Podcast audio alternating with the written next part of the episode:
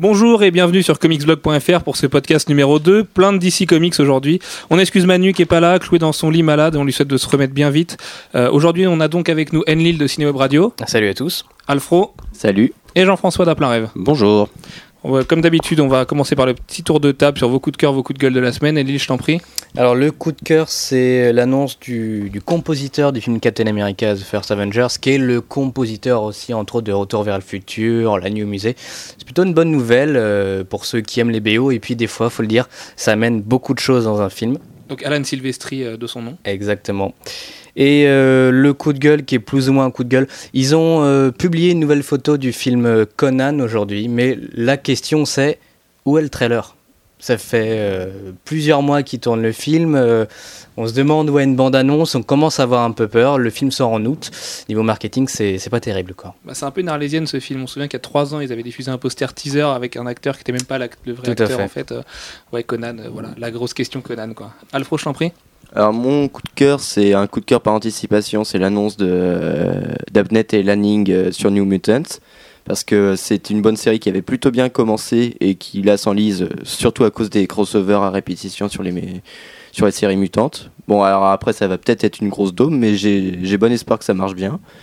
Le coup de gueule, c'est euh, les réactions de tous les participants à Image United. Là, on a eu euh, une interview de Larsen qui tape sur tout le monde. Alors, on avait déjà eu Sylvestri qui disait que c'était la faute d'un tel, euh, McFarlane aussi. Euh, bon, ils s'accordent tous pour dire que c'est la faute de Kirkman. Mais euh, le problème, c'est que ça donne une assez mauvaise image des, comics. Certes, ils ont tous de gros égaux et voilà, ils veulent tirer le truc de leur côté. Sachant que, en plus, l'image d'United, c'est quand même bien pourri. Il n'y a, pas- a pas raison de, se battre pour ça. Et euh, donc voilà, c'est il y en a marre. Quoi. Il ferait peut-être mieux d'arrêter maintenant non? La, la série plutôt que s'enliser encore et encore quoi. Le numéro 4 est annoncé pour août. Ouais, donc c'est vraiment euh, une série à l'apparition euh, absolument décadente quoi. Jean-François, je t'en prie. Alors, euh, coup de gueule, euh, ben, moi je vais parler de Incognito Bad Influences, qui est la nouvelle mini-série de Brubaker. Euh, bon, alors, elle commence pas ce mois-ci, hein, elle en est au troisième numéro, euh, mais euh, c'est très sympa. Euh, si vous avez lu le 1, vous lirez le 2 avec beaucoup de plaisir. Donc c'était un coup de cœur. hein. Il me semble que tu as dit coup de gueule euh, juste avant. ah, c'est un coup de cœur. Donc Incognito by Influences, coup de cœur de Oui, Jeff je suis cette très semaine. fatigué. Euh, bon, euh, et coup de gueule, ben, j'ai toujours pas assez lu euh, cette semaine pour en avoir un. Voilà. Ça marche. Donc un Jeff encore positif cette semaine. Il est trop gentil. Euh, quant à moi, mon coup de cœur, c'est Architects of Fear, euh, l'arlésienne absolue, euh, l'alpha arlésienne, je sais pas comment on peut le qualifier, qui est enfin sorti. Donc le titre de Arthur Claire, il paraît que McFarlane a participé aussi, il faut le dire vite. Et Alexis Briclot, euh, ben voilà, c'est Alexis Briclot, donc c'est beau. Euh, encore une fois, Alexis Briclot, c'est un peintre numérique qui tombe pas dans le dans le dans les travers de de ces peintres numériques qui figent leurs personnages. C'est vraiment euh, c'est vraiment séquentiel, c'est vraiment super agréable à lire. L'histoire en plus est plutôt convaincante. Le problème c'est que la fratrie euh, Simons, euh, Todd McFarlane a exploité le filon alors que l'histoire était déjà rendue. Donc, euh, on en avait parlé avec Alexis il y a un moment. il se posait pas mal de questions là-dessus. Mais toujours est-il qu'aujourd'hui c'est là, ça semble bien se vendre. C'est une vraie bonne nouvelle que ce soit sorti. Jetez-vous dessus, ça coûte 7 ou 8 euros, il me semble. Il me semble que c'est 8 euros. Il me semble que c'est 8 euros, 7,99. euh, Donc, dans la plupart des librairies Voilà. euh, comics, euh, ça fera 8. Donc les librairies qui vous font le dollar à, à 1 euro, euh, vous le vendront 8 euros et vraiment ça vaut le coup. Sinon, de toute façon, il arrive en VF à la fin de l'année. Thierry Mornay nous l'a dit la semaine dernière euh, dans le quat- dans le oui, c'est ça, quatrième trimestre de, de 2011. Donc euh, vous avez pas, vous avez aucune euh, aucune raison de le rater cette année. Mon coup de gueule maintenant, il y en a deux cette semaine. C'est pour compenser euh, le non coup de gueule de Jeff. C'est les nazis de Captain America habillés en costume de l'Hydra. Bah en fait, euh, moi je regrette un petit peu cet aspect-là parce que je pense qu'aujourd'hui on, peut montrer des nazis au cinéma et qu'après tout, bah, l'apparition de Captain America s'est fait en frappant Hitler. Donc pourquoi, cacher, cacher ces nazis euh, sous des costumes de l'Hydra? Bon, certes, ça se légitime parce que l'Hydra, voilà, dans les comics, ça a vachement contribué euh, au, règne nazi. Mais euh, c'est un petit peu dommage de prendre les gens pour, bah, je sais pas, je sais pas si on prend vraiment les gens pour des idiots, mais c'est dommage de pas montrer des nazis dans leurs costumes. Après tout, euh, le film se passe pendant la Seconde Guerre mondiale, ça, ça aurait été juste logique de montrer des nazis. Et mon deuxième coup de gueule, c'est les teasers pour euh, MMXI, du coup, parce que c'est des chiffres euh, grecs, c'est ça C'est grec, hein, les chiffres hein Romain. Romain, pardon, bah voilà, mais il faudrait peut-être que je retourne à l'école, moi.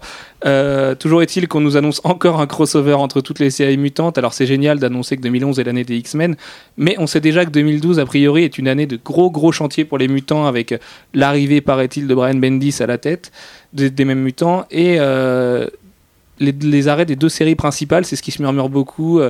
Cyclope créerait son équipe, Wolverine la sienne, et puis Alan, euh, Marc Silvestri, du coup Alan Silvestri, pardon. Euh, donc ouais, Marc Silvestri reviendrait au crayon euh, sur les, sur les X-Men. Donc Bendy Silvestri, ça fait saliver tout le monde. On nous annonce un 2012 euh, flambant neuf pour les X-Men, et en 2011, on nous sort que 2011 c'est l'année des mutants. Donc un petit peu bizarre ce choix. En plus de ça, une campagne de teaser. Aujourd'hui, il y a plus de teasers que titres Marvel qui sortent, donc, donc on est un petit peu lassé, mais toujours est-il que voilà, MMXI, euh, les chiffres romains, euh, ça, ça m'inspire pas tant que ça, moi, pour l'instant. Donc euh, aujourd'hui, on a le teaser des New Mutants qui promet pas grand-chose non plus. C'est fait avec des catchlines un petit peu bizarres. Donc on verra bien, on verra bien dans la suite. Mais les, les crossovers mutants ces derniers temps, à part Second Coming, c'était pas forcément reluisant. Donc voilà, on croise les doigts et puis on lira ça d'ici quelques mois. Donc on va commencer le grand thème d'aujourd'hui, euh, aborder l'univers d'ici. Donc euh, on n'a pas encore choisi un thème euh, super court a priori. Euh, voilà, c'est très très compliqué d'aborder l'univers d'ici aujourd'hui, surtout quand on est lecteur européen et particulièrement français. On va d'abord commencer pour représenter l'univers d'ici dans ses grandes lignes, dans les vraiment grandes largeurs. Euh, les gars, je vous laisse, je vous laisse commencer. Enlil, je t'en prie. Non, je laisse ma place à Jean-François qui est Jean-François, Le gros chantier. Mhm. Oui, merci. Euh, bon, alors l'univers d'ici, pour ceux qui ne le sauraient pas, c'est surprenant, mais il y en a beaucoup. Euh, c'est Superman, Batman, la Justice League, euh, etc. Wonder Woman, Green Lantern Wonder et Flash. Woman, Green Lantern, de. Flash, euh, Atom, euh, Aquaman. euh. Bon, je suis pas sûr qu'Atom et Aquaman euh, Ah, foules, petit, mais voilà, quand, voilà. Tu, quand tu étais petit. Voilà. Euh, depuis l'univers d'ici, la grosse différence avec l'univers Marvel, qui est un univers euh, partagé, euh, qui, n'a pas changé depuis, depuis les débuts, c'est que l'univers d'ici, c'est énormément compliqué avec tout un tas de dimensions parallèles dans un premier temps, et ensuite des reboots. Et des reboots complets, ce qui n'existe pas chez Marvel. Et c'est pour ça que c'est très compliqué. Donc on rappelle, alors euh, dans l'histoire des comics globalement, il y a eu le Golden Age, dans, à partir des années 30 jusqu'aux années 60-50 en fait, mais euh, C'est du coup, 55, je crois. voilà 55 l'arrêt C'est- en fait, c'est c'est la première apparition du deuxième Flash. hein. c'est ça. Je crois qu'il marque vraiment euh, le début du Silver Age. Ouais, c'est et 55, puis- je crois, ou 54. C'est en 55 Ouais. Mais du coup, du coup, enfin, ça- le problème du Silver Age, c'est que les gens le prennent aussi à la création de Marvel. Enfin voilà, c'était quelque chose qui Ouais, été bah. vachement. de- Du coup, ça ce suit, serait ça 64, suit du coup. euh, Marvel, euh, c'est euh, 60 et 62. 62, voilà. Bah, toujours, bon, toujours est-il qu'on va pas se battre avec les dates. Euh, donc, d'ici de l'époque, puisque Marvel n'existait pas, tous les héros d'ici de l'époque ont été ne font pas partie de l'univers de DC qu'on lit aujourd'hui. Du coup, gros reboot dans les années 60. 60. Euh, DC recrée un univers du coup qu'on appelle Terre 2 aujourd'hui, euh, que vous lisez vous toutes les semaines, tous les mois. Et euh, c'est cet univers-là du coup qui est, présenté au lecteur. Donc c'est vrai que comme tu dis, beaucoup de dimensions parallèles déjà on, on, on sépare à cette époque-là. Depuis Fran- Jean-François, Bah, non, non, euh, c'est bien, euh, effectivement, oui. je, je Bah, bon, je, crois, je crois que Terre 1, Terre, Terre 2, euh, en fait, euh, l'univers des années 70, c'est censé être Terre 1. Et puis l'univers d'origine, c'était censé être Terre 2. Bon, peu importe. Oui, voilà, pardon, j'ai peut-être fait une confusion dans les, dans les chiffres. Et aujourd'hui, ben, il n'est pas censé y avoir d'univers particulier, puisque, enfin, sauf que depuis 52, 52, C'est un petit peu compliqué, attention, accrochez-vous. euh, il y a 52 univers parallèles et je connais un expert des numéros euh, pour chacun des univers, mais il n'est pas là. Oui, de toute façon, je pense que c'est vraiment euh, pour se faire du mal qu'il faut apprendre ça, puisque 98% de la production d'ici se passe dans un seul univers. Donc euh, Mhm. après, euh, j'ai envie de dire quel intérêt de les connaître, mais peut-être qu'il y a des gens que ça passionne. D'ailleurs, on Ah rappelle ben, il y avait un numéro pour l'univers Wildstorm. voilà, donc l'univers Wildstorm, voilà exactement, importe un euh, numéro. Du coup, un des 52 univers qui était dans, dans la mini-série euh, 52 euh, qui est sortie dans les kiosques il y a deux ans. C'est ça. Et en fait, du coup, avec l'univers Wildstorm, on retient surtout, surtout trois univers, c'est Terre 1, Terre 2, Terre 3. Euh, Terre 3, euh, grâce à Superman euh, Secret Identity, c'est ça? Identité secrète en français, euh, qui présentait le, le Superman qui est venu euh, foutre la merde pendant Final Crisis. Euh, donc, sinon, c'est beaucoup Terre 2, beaucoup Terre 1. Euh, avec la GSA euh, qui, qui mélange un petit peu tout ce beau monde, euh, les crossovers tels que Kingdom Un petit Come peu l'univers de Kingdom Come. Enfin, il y, en- y a- il y en a tout un tas. hein. Voilà, donc d'ici, c'est contrairement à Marvel, fait beaucoup d'univers parallèles, puisque Marvel sépare en gros trois univers, c'est 2099, l'univers classique, donc la Terre 616 et l'univers Ultimate. Mais ces trois univers sont pour le coup vraiment départagés. Il y a aussi euh, l'univers de Supreme Power. Voilà, et l'univers de Supreme Power qu'on a vu un petit peu en crossover avec Celui des zombies. Et celui de Squadron Supreme. Aussi. Finalement. Voilà. Donc mais il y en a quelques-uns. hein, finalement, il y en chez a Marvel. beaucoup.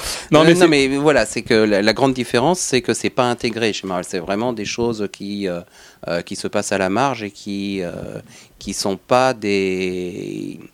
On s'en occupe pas la plupart du temps. Ou alors, euh, quand on crée un nouvel univers comme l'univers Ultimate, euh, pour l'exploiter séparément. Bon, l'univers Ultimate qui du coup a quand même vraiment euh, gagné ses galons d'univers euh, très importants. Enfin, chez Marvel aujourd'hui, il y a quand même énormément de lecteurs Ultimate, même si ces derniers temps ça s'étiole un petit peu, mais l'univers Ultimate depuis 10 ans, 11 ans maintenant, euh, puisque c'est 2000, euh, fait quand même les, de belles ventes et intéresse beaucoup de monde. Ce qui en général, les lecteurs de comics se passionnent peu pour les univers euh, parallèles, pour les dimensions parallèles. Oui, et puis euh, bon, la, grande différence de l'univers Ultimate, c'est que ça a vraiment été un univers qui a été conçu pour être vendu et, pour être un univers jetable. Ce qui fait qu'aujourd'hui, Bah, où on va, oui, c'est On vrai pose un arrive, peu la question, euh, mais au on est, on- voilà, a priori, on est plus près de la fin que du début. Euh, la mort de, Super, de Spider-Man serait une vraie mort, a priori, pour une fois qu'on nous annonce un death of quelque chose et que le personnage meurt vraiment à la fin. Euh, de toute façon, voilà, aujourd'hui, on va un petit peu droit dans le mur. On nous annonçait des, des dessinateurs stars pour les, pour les Ultimates 3, enfin les Ultimate Avengers 3 euh, de Mark Millar qui avait fait avec euh, Lenny Liu pour le 2 et Carlos Pacheco pour le premier. Et finalement, on se retrouve avec Steve Dillon qui, derrière ses qualités de, de très bon dessinateur, dessinateur régulier et rapide, qui est un bon storyteller. voilà, c'est un bon storyteller exactement. Et puis il a travaillé sur Preacher, donc euh, on peut que l'aimer. Mais c'est vrai qu'on nous annonçait du Steve McNiven par exemple, et finalement, j'ai envie de dire, on se retrouve avec euh, Steve Dillon, c'est pas hyper sexy. Non, pas très. Voilà, donc l'univers Ultimate qui est a priori plus proche de la fin que du début, mais on se méfie puisque Ultimatum nous promettait une fin aussi. Euh, toujours est-il qu'on va revenir à nos moutons et reparler d'ici parce, oui, parce que, que, là, c'était si- Marvel. Voilà, si on commence à parler de l'univers Ultimate, on n'a pas fini. Euh, donc voilà, donc d'ici c'est quand même un univers qui est relativement difficile à aborder. Euh, J'ai envie de dire même pour les lecteurs américains, mais c'est vrai qu'on voit ça avec notre point de vue européen, dans le sens où pour nous d'ici c'est une vraie calamité à aborder, mais ça on y reviendra en fin de podcast. Euh, Enlil, qu'est-ce que tu penses toi du fait d'aborder l'univers Ultimate? Euh, D'ici, pardon. Voilà, je l'ai encore en tête. Oui, euh, non, ben je sais pas, moi quand je lis d'ici, je, lis, je distingue pas non plus les, les différents univers ou, ou bien, donc ça me, ça me dérange pas plus que ça. Euh, voilà, faut. Je pense pas que ça dérange tellement le lecteur euh, quand il lit, je sais pas, un titre quelconque. D'ailleurs, la plupart du temps, je pense pas même pas qu'il se pose la question finalement. quoi. Ouais, quand tu lis euh, quand même Final Crisis, c'est quand même il faut avoir certaines bases de la Ouais, continuité d'ici. Mais ça, c'est quand même, enfin, c'est pour certaines séries, mais enfin, tu lis, je sais pas moi, un, un action comics ou un One Detective Comics, tu vas pas trop te poser la question. Non, bien sûr, mais bon, Final Crisis c'était quand même vendu comme le crossover phare, et résultat, il fallait avoir une connaissance de l'univers d'ici que Ouais, bien sûr. Bah, parce que Morrison euh, l'avait conçu comme ça, Oui. avec euh, tout plein de, de clins d'œil, de, de références en filigrane, des trucs. Euh, Il fallait une bible pour le lire à côté. Mais tellement Ah. qu'il y a des sites internet qui ont été créés pour référencer à chaque page toutes les références que Morrison fait au Golden et au Silver. Euh, c'était, enfin voilà, c'était un vrai enfer quand on n'avait pas des connaissances d'ici super larges. Moi-même, euh, je, je lis- je lis du DC régulièrement depuis 5 ans à peine. Euh, J'ai pas saisi grand-chose dedans, et puis du coup, ça a donné un petit peu un, un crossover qui s'est fini, euh, qui a fait un petit peu un tête à queue, et à la fin, en plus, les dessinateurs ont lâché, donc euh, c'était assez chaotique quoi, finalement le Final Crisis. Mhm. On est d'accord. Je pense qu'on est tous d'accord, oui, de toute façon. Non, mais surtout, ça partait un peu trop dans tous les sens. J'ai bien aimé.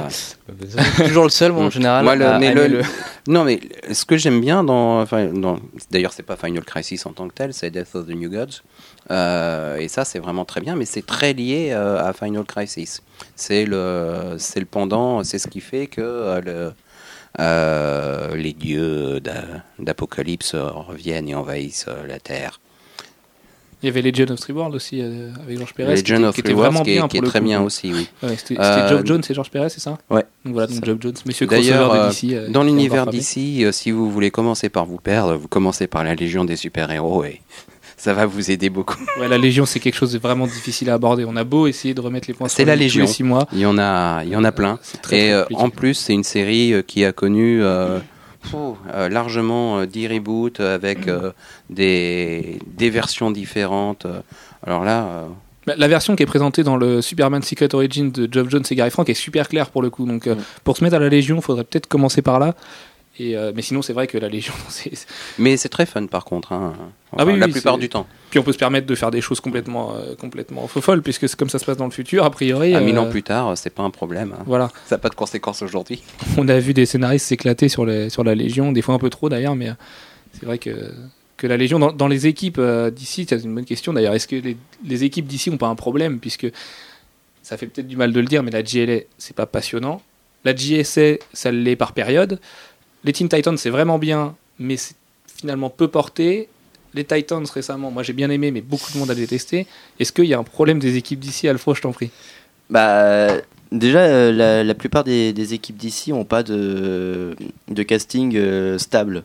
C'est euh, la, la GLA, ils l'ont changé depuis je ne sais combien de temps et ils ont mis beaucoup de personnages secondaires bah, qui n'ont pas passionné les lecteurs. Je rebondis là-dessus. Mark Bagley, dans son interview du Comic Box de ce mois-ci, euh, déjà, qui balance vraiment dans son interview sur beaucoup de monde de, cette industrie, euh, il est dégoûté, vraiment, il est vraiment énervé DC qu'on lui ait fait dessiner la GLA avec que des seconds couteaux. Il a trouvé ça euh, dégueulasse déjà qu'en fait, euh, il pensait avec Trinity dessiner les trois, les trois icônes absolues DC et finalement, il s'est retrouvé à, dessiner autre chose puisque on voit pas tant, tant que ça Spider-Man, euh, Spider-Man n'importe quoi, Superman, Batman et Wonder Woman dans Trinity. Et en plus, après, on le fait venir sur la GLA pendant Rise and Fall. Et il se retrouve avec une équipe, mais vraiment, euh, c'était bah, de mémoire, hein, c'était Donna Troy, Arsenal, Bah, en gros, c'est les remplaçants. voilà, que, Euh, vraiment que les c'est, remplaçants. euh, c'est c'est les copies, les remplaçants. euh, Oui, mais qui, même pas qui- les qui sont, qui sont de- d'ailleurs pas, pas forcément des seconds couteaux au sens euh, strict du terme, euh, mais, euh, mais qui sont pas les, les originaux. C'est- Euh, c'est Supergirl à la place de Superman, c'est... euh, Oui, mais autant cette dynamique voilà, de remplaçants, chez Marvel, on l'a pas, parce que Marvel ne peut pas faire de mini-héros, euh, ils ont essayé, hein, mais. Euh, Ouais, ils ont fait les Young Avengers quand même. Ouais, les Young Avengers, mais est-ce que les Young Avengers sont amenés à, à remplacer les vrais Vengeurs dans le futur? Je suis pas sûr du tout. Alors que chez DC, on essaye quand même, quand Batman est mort, attention spoiler, c'est Nightwing qui a repris le, le costume. Je sais, en VF, on y est peut-être, je sais pas. Si, si, si, en Ouais, VF. en VF, euh, on y est, bon, ouais. euh. Donc voilà, donc c'est bon, donc c'est pas vraiment un spoiler. Donc Nightwing a repris, a repris le costume. Wonder Woman a euh, Wonder Girl pour elle derrière. Superman a un peu Supergirl, mais c'est un peu différent. pas Mais il a aussi un peu Mon L. Donc, Voilà. euh, il a Mon Elle aussi. Euh, on pense à Green Arrow a Arsenal. Enfin voilà, tous les héros d'ici en fait ont un pendant d'eux-mêmes plus jeunes et d'ici prépare le futur avec ça. Et, euh, et les Teen Titans en fait en général, puisque tous euh, font un passage un jour ou l'autre dans les Teen Titans. Les Flash, c'est ça a été une succession de petits-fils de, de cousins d'eux, de voilà. Mais d'ici prépare vraiment le futur et peut-être, alors ça, on n'en sait franchement rien, mais peut-être ça mène à faire un jour disparaître ces héros les plus, les plus historiques, disparaître avec des gros guillemets, pour, euh, pour amener des, des plus jeunes héros, non Enlil? Non, je suis pas sûr. Bah, je pense que ça a toujours été une tradition chez DC d'avoir un peu euh, une sorte de boy wonder, entre guillemets, quoi, à côté quelqu'un qui pourrait euh, aider, seconder le héros. Quoi. succédé. Voilà, succéder. Ça a toujours été plus ou moins une tradition euh, de- depuis Mm. même Mais ça n'a jamais été travaillé aussi fort euh, que, que récemment, euh, puisque là, euh, on a le- l'héritier, entre guillemets, qui, qui hérite réellement. Alors que jusqu'à présent. d'ici, euh, ils vieillissent vraiment, je veux dire, euh, ils prennent de l'âge, vraiment. À, à- à part quand on nous les fait revenir avec des, des mini-séries complètement faux folles, je pense à Green Arrow euh, qui rajeunit d'un coup. euh, mais si- sinon, les, les héros d'ici vieillissent. ah bah, quand il ressuscite pas. euh, Voilà. Oui, voilà. C'est vrai, que- c'est vrai que le problème de la résurrection euh, règle souvent le problème de l'âge, mais euh, Bruce Wayne a, a vieilli depuis, euh, depuis des années. Et, ça, ça veut quand même dire que DC essaye d'avancer. Bah, Il y a un moment, il faut bien, hein, de toute façon. Ouais, tu t'imagines en fait à quel âge a vraiment Batman euh, Oui, mais regarde les héros Marvel. Les héros Marvel ne vieillissent pas. Peter Parker est un, a- certes a commencé ado, mais depuis qu'il a 30 ans, il est bloqué à 30 ans depuis des années. Quoi. Donc, Mmh. euh, On va lui demander sa recette. c'est- ça peut être Qui intéressant. pourrait aider ouais. Stanley aussi. Oui, on avait dit, on avait dit d'arrêter les blagues sur Stanley et Lille. son âme. donc ouais, donc on était sur les équipes des, les équipes de DC qui ont du mal à fonctionner. Donc Alfro, je t'en prie, reprends sur les équipes, euh, les équipes DC. Oui, puis euh, c'est vrai qu'il y a moins de. Par rapport à Marvel, il y a moins de distribution des rôles euh, dans les équipes d'ici. Bon, il y a GLA, les Titans qui suivent, et puis la GSS, c'est les vieux. Mais ensuite, il y a les. Et, et les moins vieux, puisque justement, il y a aussi cette dimension hyper, enfin, hyper bien dans la, GLA dans la alors j'y arrive pas ce soir, de, de Geoff Jones d'avoir les vieux et les jeunes. Et du coup, Bah, en fait, parce que c'est surtout une- à la base euh, la différence entre GLA et GSA. Euh, GLA, c'est l'univers euh, principal d'ici, et euh, c'est euh, Terre 2. Euh, donc les le vieux. fameux, la Le- fameuse Terre la fameuse Terre 2 avec euh, le vieux Superman, le vieux Batman, le, le vieux Flash, euh, le vieux Atom. Euh, on se demande pourquoi il s'appelait Atom d'ailleurs. Le, vieux Green Lantern. Enfin bref, euh, quand on dit vieux, ils sont pas beaucoup plus vieux, ils sont plus âgés. C'est clair. Bah, en tant, en tant que tel, Euh, c'est quand même si mm. on les Ils ont- ils ont vécu la Seconde Guerre mondiale. Garrick sont quand même vieux. Enfin, je veux dire, euh, Eux, oui, ils sont, ils sont plus vieux. ils ont des vrais ils sont rides, plus vieux. Comme oui, ils ont des vrais rides, héros, surtout maintenant. Euh, et à la base, c'est ça. Mais ça veut dire aussi que dedans, euh, il y a des héros euh, plus jeunes qui étaient, euh, qui étaient également dans, dans cet univers d'origine, comme Power Girl, qui faisait partie euh, de, de la GSA. Et euh, des, des, vrais, des vrais remplaçants, je perds son nom, le, le, le boxeur chat là. je, je me souviens. Wildcat. Wildcat. Wildcat Mhm. a du coup son, son, son fils, Mhm. c'est ça? C'est son fils ouais, qui, qui lui se transforme en vrai chat et, euh, et qui, qui est amené à le remplacer. Enfin, voilà, ils ont, ils ont tous en fait un petit peu un héritier. euh, Il y a la jeune aussi, alors euh, je me souviens plus de son nom, qui a, qui a été créée là, par Geoff Jones euh, au début de la nouvelle série de JSA. Euh, qui s'appelle c'est pas Tornado Euh, ou euh, Tornado. Ah euh, oui, oui, oui, oui, Ouais. oui, tout à fait. Enfin voilà, il y, a- il y a eu des créations du coup de persos jeunes pour vraiment jouer sur cette différence entre les jeunes héros d'ici qui se posent des questions existentielles sur le devoir de super-héros et les vieux, euh, les, gardiens du temple, Alan Scott et Jay Garrick, euh, qui sont là pour chapeauter un peu tout le monde. Donc voilà. Euh, oui, alors euh, si moi je reviens par contre sur la GLA, la GLA c'est quand même un titre que l'on connaît beaucoup par le très bon dessin animé qu'il y avait il y a de ça 10 ans maintenant, ça ne nous rajeunit pas. Mais à lire la GLA, ça fait longtemps que ça n'a pas été passionnant, faut pas se mentir. Les crossovers aujourd'hui sont faits d'autres choses que ça, puisque la GLA n'était même pas dans Blackest Night et ne sera pas dans Flashpoint. La dernière fois qu'on les a vus, c'était avec Final Crisis. Et puis en fait, est-ce qu'ils se sont remis d'Infinite Crisis quoi? Et d'Identity même, on peut même remonter Oui, jusqu'à Identity Crisis. Identity Crisis qui a, qui a mis l'équipe en, en morceaux en fait. Euh, Ils ont trop bien fait euh, le- le- l'histoire, puisqu'ils n'ont pas réussi à, à se remettre de ce meurtre et, euh, et depuis, euh, c'est c'est une équipe un peu boiteuse. Mais on va jouer à Madame Irma. Euh, on y reviendra tout à l'heure sur l'histoire que DC veut recréer son Silver Age. Mais moi, je pense qu'après le retour du coup de Flash, qui est le dernier à revenir vraiment en tant que personnage majeur de l'é- de l'équipe classique de la GLA, je pense qu'on peut s'attendre à un très très gros crossover chez DC avec cette équipe, euh, l'équipe que Darwin Cook présente dans GLA New Frontier euh, pour, euh, pour 2012 du coup, puisque 2011 c'est Flashpoint et peut-être que DC essaye de préparer un vrai gros coup et de faire revenir la GLA enfin sur le devant de la scène parce que la GLA là ça fait ben, presque trois ans qu'on s'en ferme quoi. Mm. Alors, ceci dit, vous avez une, euh, une, une maxi-série, on va pas parler de mini-série, euh, actuellement euh, qui est très intéressante, c'est euh, Justice League Generation Lost, avec les personnages de la GLI, qui était le reboot de la GLA dans les années euh, 80, enfin fin des années 80, début des années 90, euh, avec Booster Gold, Le fameux. le fameux Booster Gold. Personne aime Booster Gold, quoi. Non mais moi il m'énerve vraiment. Ah ouais c'est ouais, c'est vraiment un perso qui me gonfle. Ah, en fait c'était euh, c'était comment il s'appelait cette série en 52 chapitres c'était 52. 52, ouais. Il était il était mais affreux quoi. Enfin il m'a il m'a vraiment gonflé en fait. C'est une bonne tête brûlée. Bah, le problème c'est que les running gags sur 52 numéros euh, ça, ça épuise vraiment quoi. Donc un running gag c'est bien quand ça revient forcément c'est le principe d'un running gag. Mais là là c'est le mec il a quand même une personnalité et il exploite toujours la même personnalité et au bout d'un moment c'est enfin c'est c'est plus drôle quoi. Ouais, pourtant, je trouve que c'est un personnage euh, euh, qui est vraiment bien, bien revenu sur le, le devant de la scène, je trouve. Quoi. Ouais. Ouais, bah, la dans, dans preuve, le genre il a il exploité. oui. Il a sa série euh, depuis Ouais. euh, déjà 5 ans quasiment. Ah, Ouais, même- ils même ils plus, arrivent hein. aux alentours du numéro 40 là. Bah, c'était Mhm. avec Identity, du coup, euh, la suite d'Identity, non? Ou peut-être Infinite, je sais plus. Enfin, en- entre les deux, il me semble. Enfin, toujours est-il que, par exemple, dans les héros qui sont revenus euh, sur le devant de la scène à cette époque-là, je préfère vraiment Blue Beetle, qui a vraiment euh, une, une, une vraie personnalité aussi, mais qui est pas redondant et qui est un perso qui est vraiment cool, quoi. Oui, mais Blue Beetle, c'est Oui, pareil. il est mort. Oui, il y a plusieurs Blue Beetles. Oui, mais le c'est- dernier, je c'est parle le du dernier. foutoir, hein. Oui, bah oui, mais c'est d'ici, écoute. D'ici, d'ici, faut s'accrocher, quoi. Euh, donc, ensuite, je vois Neil qui fait une, une tête de six pieds de long quand je dis que chez DC il faut s'accrocher. D'ici c'est très bien, sauf que bon les problèmes, euh, peut-être que les gens qui écoutent ces podcasts vont faire la tête, euh, parce que en France on est plus habitué, du moins en lecture, hein, j'entends bien, euh, à Marvel. Mais ça on en reparlera un peu plus tard, je crois, Bah, sur le podcast. Ouais, voilà, on, on reviendra sur l'histoire de la VF et pourquoi du coup DC est boudé en Europe. Et d'ailleurs, ce n'est pas que de la faute de Panini, mais ça aussi on y reviendra parce que DC ne fait que peu d'efforts avec les Européens. Euh, dans les grandes lignes de DC aussi, ce qu'il fallait aborder, c'est que DC a un aspect, et je pense qu'ils le revendiquent, même si évidemment ils vont pas le mettre en homepage de leur site officiel, DC se veut élitiste. Euh, DC se veut moins proche du peuple que Marvel se veut. Quand je dis moins proche du peuple, attention, hein, je parle pas de, je fais, pas de politique avec ça, mais euh, Marvel présente des héros, Spidey, Daredevil, tout ça, qui évoluent dans des vraies villes, des villes qu'on connaît. Dans Siege, on détruit un stade de football américain ou de baseball, je sais plus. De football américain, le Soldier Field à Chicago. C'est ça, le Soldier Field de Chicago, ouais. qui joue dedans. Quelle précision Merci Alfro. Euh, c'est un vrai terrain qui est détruit pour le coup, donc les lecteurs se retrouvent là-dedans. Chez DC, on, nous parle de Bloodhaven, de Metropolis, de... il y en a plein, Euh, de Gotham, de Central, voilà. Est-ce que DC, se...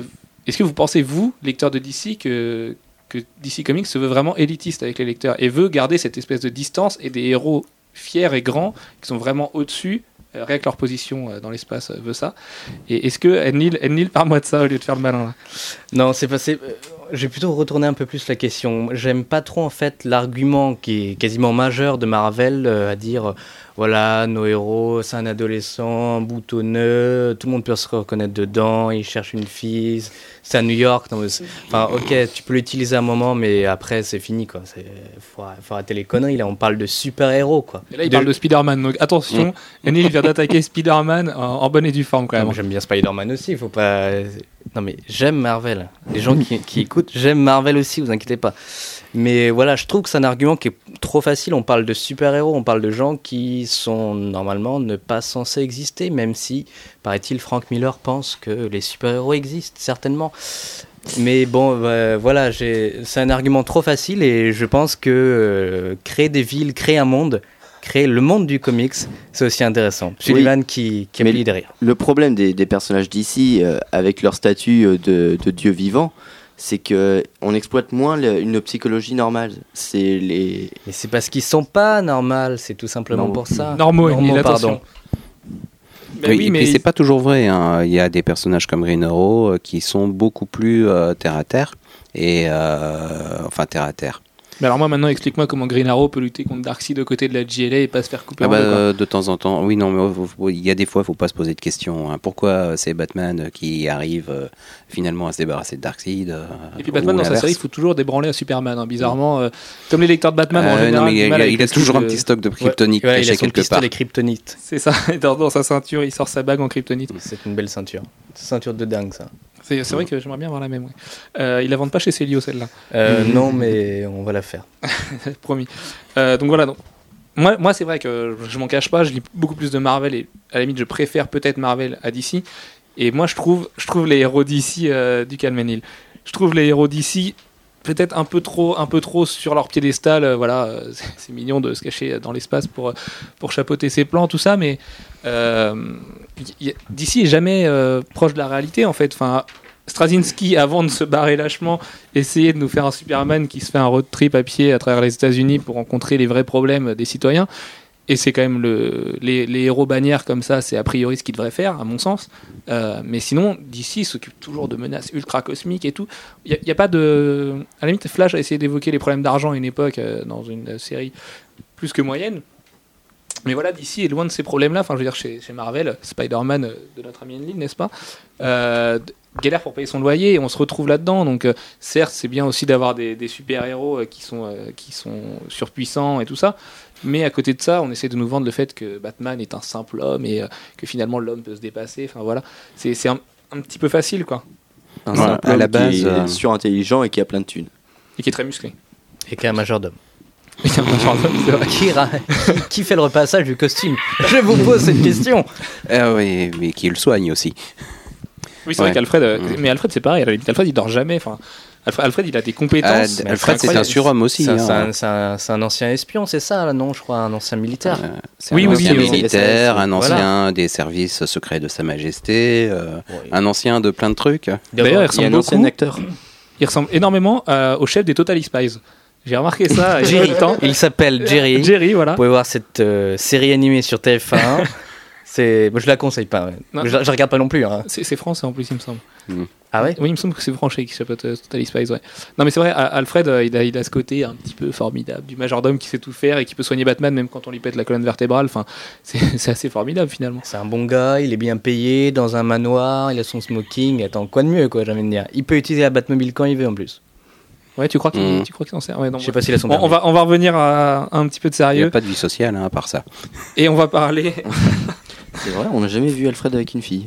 Mais c'est ça le Ouais, mais il a secret, une nièce. justement. Ah non, non, mais je... C'est bon Vous avez fini Ouais, sur bon. Alfred Non Vous voulez lui envoyer une lettre peut-être Ah non, je pense qu'on pourrait qu'on fera un podcast sur Alfred. C'est c'est possible. Le podcast 214. D'accord. Promis, Neil. Je Note-le quelque part. Euh, comme Stanley. Ah bah, j'espère que... Pardon. J'espère qu'il j'espère qu'il sera mort avant moi, Non, parce que... On s'est- on s'était promis d'arrêter. Non, eh, stop. on revient à quelque chose de sérieux, les gars. Le retour du Silver Age ferait-il table rase du passé? Donc, comme je l'ai expliqué tout à l'heure, euh, ça fait des, années maintenant que DC essaie de revenir en fait à sa composition classique d'équipe. Euh, donc, on, voilà, on, nous a, on nous a remis Superman, Wonder Woman, Batman sur le devant de la scène. Batman vient de revenir. Il a fait un petit tour euh, par- le passé vite fait parce que le temps de faire revenir Green Lantern et Flash sur le premier plan, il avait le temps. L'année dernière était l'année de Green Lantern, donc Geoff Jones a bien réussi a priori. hein. Enfin, l'année dernière, non, ces quatre dernières années étaient les années de Green Lantern puisque sa série est vraiment bien. Euh, il a toujours été servi par des dessinateurs excellents. Je pense à Van Siever. euh, euh, je perds son nom. Doug Manke. Euh, Doug Manke. Non, mais euh, je pense. euh, Ivan Reis. Ivan Rice. Voilà. Ivan Rice Mhm. est quand même assez excellent.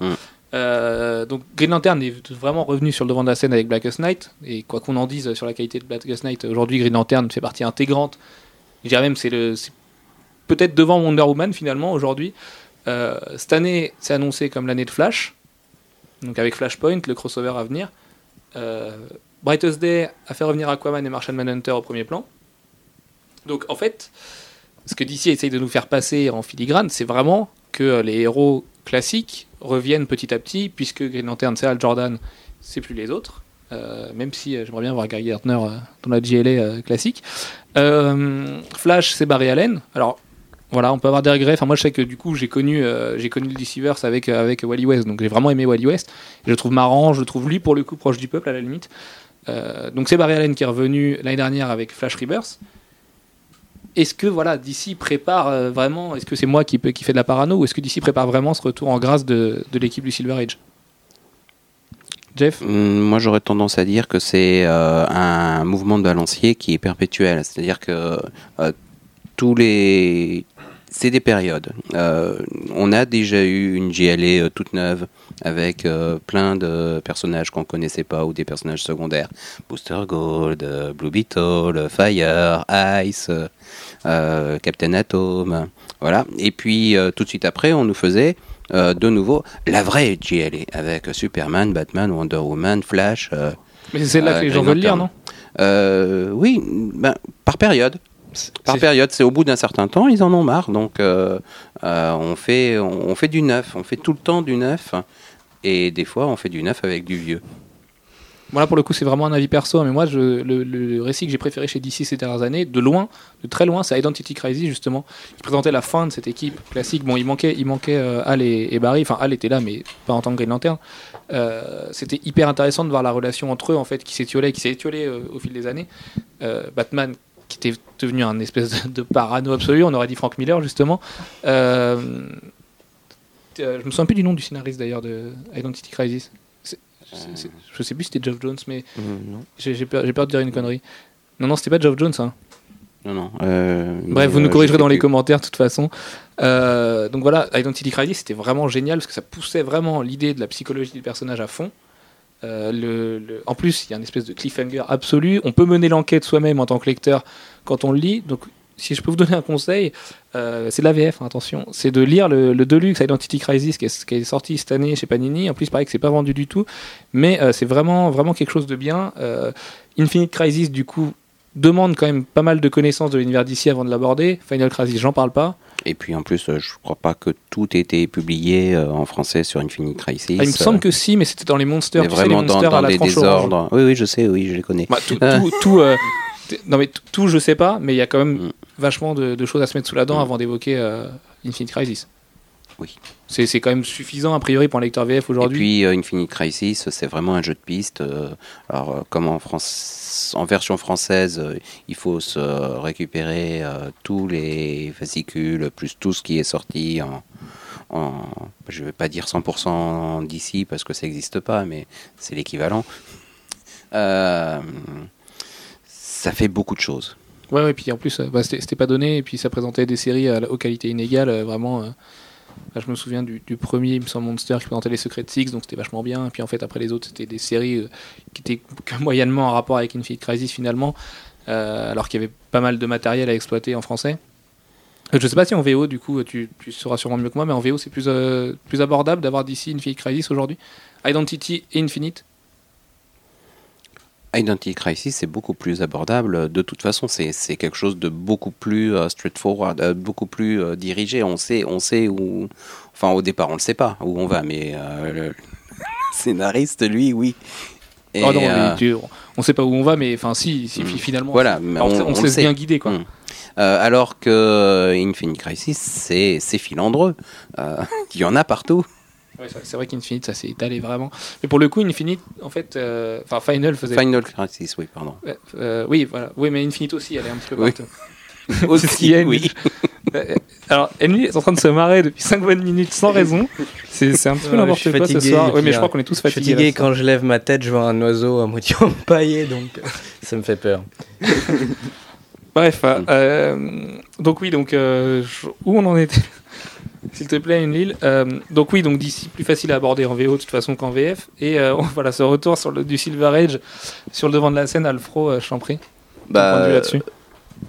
on peut en conclure que euh, Brad Day en fait amène vers ça. C'est puisqu'il en filigrane, il ramène par plusieurs petites histoires comme ça les seconds couteaux de la JLA originelle qui sont Aquaman et et euh, Martian Manhunter. Et euh, du coup, euh, je pense qu'on va avoir euh, le droit à une, une vraie bonne JLA, peut-être. En 2012. Enlil Oui, personnellement. Euh, non, pour en revenir, en tout cas, j'espère qu'ils vont, ils vont pas reprendre les, le même style de scénario ou le- la même logique que dans le Silver Age, sinon ça serait plutôt catastrophique parce que d'ici, euh, dans le Silver Age, c'était pas, c'était pas terrible. Euh, c'était plutôt des, des, des histoires bateaux, je parle même pas pour, euh, pour les grosses séries comme Batman et tout, où là c'était c'était la fête. Hein. Mais les années 60, c'était une époque un peu compliquée pour Batman de toute façon. Ouais, ouais, bah si avec lui euh, encore. un peu pour tout le monde. Et puis, euh, vraiment, à l'époque, euh, le- l'histoire type d'ici et l'histoire type Marvel, c'était vraiment très, des choses très différentes. Euh, une histoire euh, type de DC, c'était il y a un problème, euh, le, le héros va le résoudre. Et voilà, Euh, mais c'est exactement ça, moi, que je reproche à DC en fait. et, euh, mais ils étaient tous euh, tout beaux, tout propres, euh, avec une belle vie, une belle fille, Mais voilà, mais euh, le- un- euh, dans une belle voiture, euh, avec euh, un beau boulot. euh. Mais c'est encore un petit peu le cas aujourd'hui. Et, Ouais, et- C'est moins, c'est moins vrai aujourd'hui, mais euh, bon. mais pour Mais revenir, à l'époque, c'était vraiment ça. pour revenir à ce que tu disais de euh, dès qu'il y a un problème, on appelle le héros. Je dirais même que chez DC, bon, vraiment, c'est grossier, hein, mais quand il y a un problème, on appelle les héros, et quand il y a un très gros problème, on appelle Superman en fait. Donc euh, c'est un, schéma qui est quand même un petit peu gonflant, non? Non, mais c'est normal, c'est le plus grand héros. C'est Superman. non, mais c'est dans la logique. euh, je sais pas, quoi. C'est censé être le plus grand héros d'ici, peut-être. C'est peut-être pour ça, je sais pas. Ben oui, oui, non, mais évidemment, mais euh, enfin, je veux dire, les lecteurs, ils l'ont compris une fois, deux fois, au bout de trois fois, ils- on demande autre chose. Ouais, parce qu'il est le seul au sommet de la chaîne alimentaire, en fait, Superman. C'est ça le problème, quoi. Bah, faut en trouver un autre. hein. Bah oui, mais comment on fait? Même Marvel, de toute façon, a essayé de, a essayé de faire son Superman avec des défauts qui étaient Sentry. Euh, finalement, on s'est rendu compte que c'était pas du tout la politique de Marvel de faire ce genre de choses. Mais aujourd'hui, chez DC, euh, faut- Superman. non, pardon, il a, il a une faiblesse, il, est, il résiste pas à la magie. Non, mais sans, sans déconner, enfin, Superman aujourd'hui, c'est quand même un mec. euh, Excuse-moi pour ton manteau.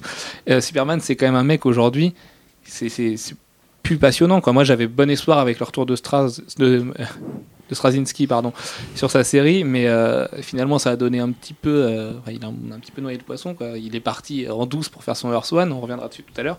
Mais le début de son arc Grounded était vachement bien. Ah bon? Ouais, ouais. Moi j'ai trouvé que c'était vachement intéressant. Voir euh, Superman arriver en- dans la misère de Détroit, je trouvais ça hyper intéressant. Bon, un peu trop Boy Scout peut-être, mais assez intéressant. Bah, c'est Superman, hein. il a toujours été Boy Scout. Ouais, c'est c'est peut-être ça le problème hein, de Superman, c'est il est, il est peut-être trop, trop lisse en fait. Hein, euh, je sais pas. Mais là, je suis pas d'accord, parce que moi j'adore Superman pour le coup. Et euh, il, a, il a beau être lisse, c'est quand même quelqu'un, bah, dans Identity justement, on le voit quand même en proie à des doutes qui sont vraiment intéressants. Parce que si, si physiquement rien ne peut l'atteindre, il faut au moins que psychologiquement le mec il puisse, il puisse tomber à genoux. Quoi. Donc, euh, Ouais, d'accord, mais tu peux le faire une fois et deux fois, mais tu peux pas non plus le faire tout le temps. Quoi. bien touché. Euh, ouais, ouais, non, non, c'est vrai. Non, mais c'est peut-être un problème finalement, ce Superman, non? Mais euh, c'est vrai, c'est peut-être, euh, il est peut-être trop justement super ce Superman. Ouais, Non? c'est peut-être la conclusion qu'il faudra en tirer. Merci. Non mais, non, mais Wonder Woman à la limite est pareil. Elle est très Wonder. Voilà, elle est très Wonder, Wonder Woman. Voilà, c'est un, dé- c'est un, un défilé ce soir, disons. Euh, Est-ce que Batman il est trop bat et puis Stop, stop, j'arrête là. Et Flash, il est très Flash, oui. Non, toujours est-il que Wonder Woman, c'est vrai que voilà, elle, elle, est, elle est quand même quasiment aussi forte que Superman. Donc euh, je mets des guillemets là-dessus, mais on va pas jouer au jeu des, des échelles de puissance des super-héros. Mais Won- Wonder Woman tombe pas dans ces travers-là. Enfin, je veux dire, euh, la nana, elle a son peuple qui est menacé toutes les deux semaines. Euh, voilà, faut, faut qu'elle s'éclipse sur son île, régler ses problèmes. Et du en coup, ce elle est pas ailleurs. elle est plus que, il est plus que menacé, son peuple. hein. Oui, bah, d'ailleurs, c'est pas, c'est pareil. Straczynski sur Wonder Woman, à part le nouveau costume qui est que nous on adore, hein, je pense qu'on est d'accord tous les quatre pour le dire.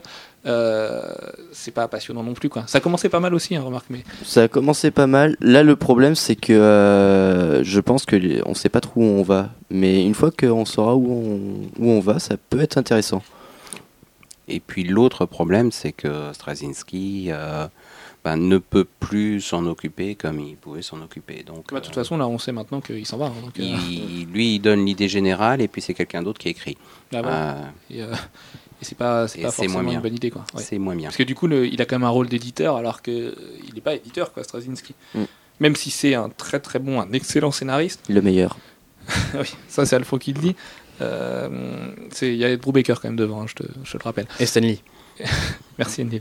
Euh, non mais c'est quand même assez bas du front. Justement pour du Straczynski c'est quand même plutôt bas du front quoi. Dire, avec Thor on peut faire du boom marteau mais avec Wonder Woman on attend peut-être autre chose de ça. Et Ah, avec Thor, il a pas fait du boom marteau, justement. Oui voilà.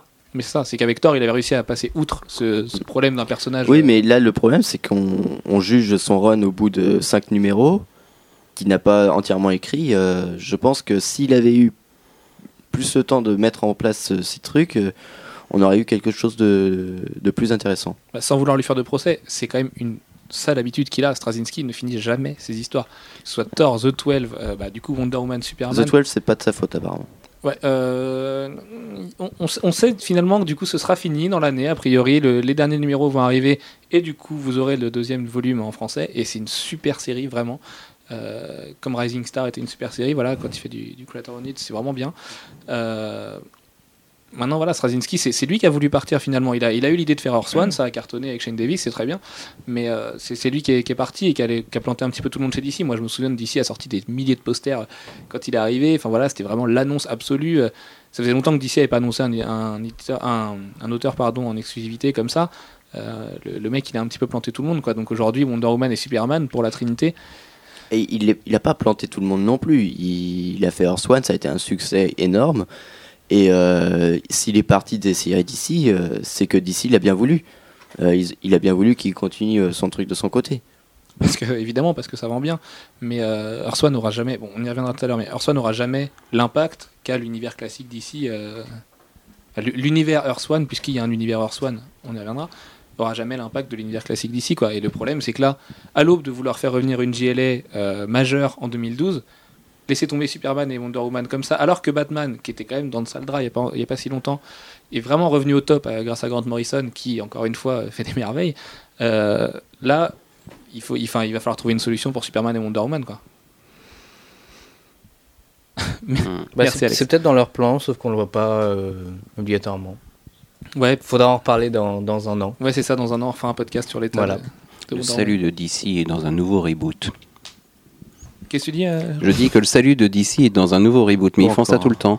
Non, Euh, Mais c'est, c'est- non, parce que de toute façon, non, enfin, pas, pas du côté de Superman en tout cas, pas forcément euh, du côté de, de Batman, parce Oui, que parce que- Batman, vraiment, ils ont, ils ont étendu l'univers, mais alors euh, d'une façon. euh, Ah oui, surtout ces derniers temps, hein. Commercialement en plus, euh, vraiment magistrale. Et, euh, Oh, qualitativement, parce que le commercial, c'est un aspect important, mais qualitativement, les, les bas de série, c'est quand même ce qui se fait de mieux aujourd'hui chez DC quasiment. euh, ce qui se fait de mieux, euh, oui. Que oui, ce soit oui, Batwoman, oui. euh, Detective Comics, Batman, Batman Inc. Mais même Batgirl est une très bonne série. Euh, ouais. c'est même une série très agréable, Avec les super couvertures de Stanley Lowe en plus à chaque fois, euh, qui est vraiment Mhm. un artiste incroyable. Euh, voilà, les, les bas de série, ça, fait, ça porte vraiment l'univers d'ici en ce moment. Et euh, bah, bon, pour Wonder Woman, on connaît son nouveau scénariste, c'était euh, Phil Lester Phil Lester, c'est ça, qui est, qui est un bon scénariste. hein, c'est pas le, le- le- il est pas né de la dernière pluie, mais Superman avance un petit peu. euh, voilà, c'est, il avance, il navigue à vue. Et bon, c'est pas grave puisque DC avait l'air de toute façon de cette année marketé à fond sur Flash, autour de Flash, euh, donc de Barry Allen qui est revenu grâce à Joe Jones l'année dernière. Euh, je sais pas ce que vous en pensez. Moi, je sais que perso, j'ai pas, j'ai pas adoré Flash Rebirth et j'ai pas adoré la, la nouvelle série C'était un Flash. peu poussif. hein. Mais comme ce que, tout ce que Geoff Jones a fait sur Flash, en fait, c'est pas son premier essai. Et, Mm. euh, et pourtant, on- il tient quand même un personnage avec lequel on peut s'éclater a priori, quoi. Oui, mais c'est compliqué, un gars qui, euh, qui peut se déplacer très très vite et c'est très très compliqué. Oui, ça doit être Mm. euh, vraiment une gageur à écrire euh, ce genre de personnage. Ouais, moi je pense que, enfin, il y, a- il y a quand même moyen de s'éclater sur Flash et de raconter des, des choses avec Flash, quoi. Il a, une, il a quand même une galerie de vilains qui est géniale, quoi, déjà au départ. Donc, euh, Mais c'est ce qu'il y a de mieux chez Flash en fait. Ouais, qui est un peu ridicule, hein, comme par ailleurs. Mais c'est c'est ça qui est génial, finalement. C'est que, c'est que sa, sa ville et, sa galerie de vilains, c'est vraiment ça qui fait l'identité de Flash aujourd'hui. Quoi. Le mec, il est, en- il est ancré dans sa ville contre ses vilains, et puis il fait le tour en courant très vite, et puis il règle ses problèmes au musée et à la banque. Quoi. Donc, euh, Ouais, mais justement, euh, faut aussi peut-être tourner, entre guillemets, sans jeu de mots bien sûr, euh, à plus que ça. Est-ce qu'on peut faire vraiment plus que Une fois qu'on a introduit la Flash Force avec euh, tout, euh, tous les Ah, héros et Force. tous les vilains euh, qui l'utilisent et qui, qui en prennent plus, qui en prennent moins, qui voilà au secours et puis euh, puis se déplacent dans le temps. Oh, ces derniers temps, ça a été un petit peu mis de côté. Enfin, là, Joe Jones s'est un peu mis de côté sur cette dernière série, quand même, la Flash Force. Donc, euh, peut-être qu'ils se sont rendus compte quand même que c'était quelque chose d'un petit peu particulier, cette idée. Mais on verra après avec Flashpoint si, si Joe Jones arrive vraiment à servir une, une série de qualité, quoi. Mais euh, Pour ceux qui ne le savent pas, euh, la Flash Force, c'est ce qui permet euh, à Flash et aux autres d'aller très vite. Et voilà. Donc, Mais euh, pas grand monde a compris le concept en fait. voilà, c'est un concept- c'est assez vague hein, comme concept. hein, c'est, C'est une dimension C'est la parallèle et à la fois c'est une énergie. c'est- ouais. What et il y en a que quelques-uns qui peuvent euh, puiser dedans. Enfin, pourquoi? quelques-uns, il y en a de plus en plus. Et finalement, il y en a de plus en plus. Oui, non, mais ça- c'est normal. Plus le- on avance, euh, quand il faut, il faut, il faut forcément qu'il y en ait d'autres parce que sinon on va jamais, on va toujours tourner en rond avec les mêmes. Donc voilà, toujours est-il que donc Flashpoint fait revenir euh, Flash au premier plan cette année. On va maintenant aborder un point euh, ô combien important avec DC, c'est comment aborder DC en VF en fait. Puisque comme vous le savez, lecteur VF, euh, bah, si vous voulez lire du DC, c'est pas simple aujourd'hui. Malgré les quelques efforts faits par Panini ces derniers temps avec l'arrivée de DC Heroes, il me semble, le dernier magazine DC à à être arrivé en kiosque. Euh, pour lire Superman, bah, c'est une vraie galère. Voilà, on va pas se mentir. Et pourtant, Superman est l'icône absolue, mais on le rappelle, il y avait un kiosque Superman Batman ou Batman Superman, je sais plus. Ils ont fait les deux, mais je sais plus dans quel. Alors il y a eu, euh, ils ont fait euh, Superman d'une part et Batman d'autre part. Euh, ça n'a pas super bien marché. Ils ont décidé. Crisis et Identity d'ailleurs. Oui, c'était entre les deux. Et ils ont décidé de faire Superman Batman en disant que ça allait mieux se vendre que les deux ensemble que euh, chacun de son côté. En se Euh, disant que ça allait mieux se vendre. En se disant. en se disant que ça allait, oui, mais aussi c'est aussi ce qu'ils ont expliqué. Euh, et finalement, non. euh, au contraire, c'était, enfin, je, je sais pas si c'était au contraire, mais en tout cas, ça n'a pas mieux marché. Euh, au mieux, ça a fait euh, les mêmes ventes que chacun des titres séparément. Euh, Et toi qui es libraire, voilà, parce que le problème c'est que Panini ne communique jamais ces chiffres et on sait, on sait finalement que très peu de choses. Toi qui es libraire, quel ressenti tu as eu là-dessus? Est-ce que ça s'est vendu vraiment mieux que Superman Non. et Batman? Ah non, non, non, voilà. non, non, non, non. Ce que je dis, c'est que euh, peu importe lequel des deux vendait le mieux, euh, le Superman Batman ne s'est pas vendu plus que soit Superman, soit Batman, Euh, tout seul. Donc- c'était un autant. fiasco. On- Non, ça vendait pas autant. Tu- si tu additionnais Superman plus Batman, Ouais. tu vendais plus. Il y avait plus de, de ventes que Superman Batman. Ouais, c'était égal à un titre finalement. Alors, voilà, euh, ils avaient deux titres, ils se sont retrouvés avec un. Euh, et ils ont vendu un titre. Qui était, Mais du coup super compliqué à lire parce que on se retrouvait. Enfin, Superman avec et des Batman, petits ça morceaux, représente- euh, voilà. c'est. euh, Ça représente Euh, un nombre de séries euh, phénoménal et on se retrouvait du coup à lire des histoires où on avait que des petits bouts de quelque chose, où on nous expliquait dans l'édito ou en postface qu'il fallait savoir ça pour comprendre le tout sans le lire. Enfin, c'est un- C'était un, petit peu galère comme époque. En plus, à l'époque d'Identity et Infinite Crisis, qui étaient quand même deux crossovers phares, qui auraient pu, en plus, Identity je pense, parce que c'est par là que j'ai commencé, donc forcément je prends mon exemple, mais qui auraient pu initier pas mal de gens à cet univers. Et ben non quoi. Enfin, euh, c'était tellement galère que beaucoup de gens soit se sont tournés vers la VO, soit sont retournés vers Marvel alors qu'ils pensaient pouvoir commencer d'ici quoi. hum, puis il y a beaucoup de gens qui aiment bien Batman et qui aiment pas Superman, et d'autres qui aiment. Enfin, il y en a moins. euh, qui aiment bien Superman, euh, qui, qui aiment pas Batman. Et Batman c'est Euh, un peu une anomalie euh, dans, le, dans le, la galerie d'ici en France puisque Batman c'est un perso qui cartonne en France et en Europe en général, alors que les autres héros d'ici, à la limite Flash, il me semble hein, que Flash plaît bien au public, mais euh, le public réclame beaucoup de Flash. Et Green Euh, Lantern de plus en plus. Et Green Lantern de plus en plus. Mais ça, c'est parce que qualitativement, Geoff Jones a fait des super choses ces dernières années aussi, je pense. Parce qu'au départ, Green Lantern, les gens, quand tu leur parles euh, d'un héros avec une bague et une lanterne pour se recharger, ils sont pas passionnés au départ. quoi. Que Flash, ils ont vu la série sur la 6. euh, Il y, a- il y a- y quand même- il y a quand même une histoire de Flash en France au départ. quoi. En plus, ils amalgament souvent à Flash Gordon. Donc, euh, c'est c'est- Et le nom Flash le retient bien, je sais pas. Non, mais c'est vrai que Batman est une vraie, une vraie anomalie là-dedans. donc Et depuis- c'est une vraie aura, hein, au moins Oui. en Europe. Voilà. Enfin, au Ouais. moins chez nous. De toute façon, je pense que même en général, euh, mar- enfin, sur un plan marketing, euh, Batman, bah, tout le monde d'ici, et même je pense Marvel inclus.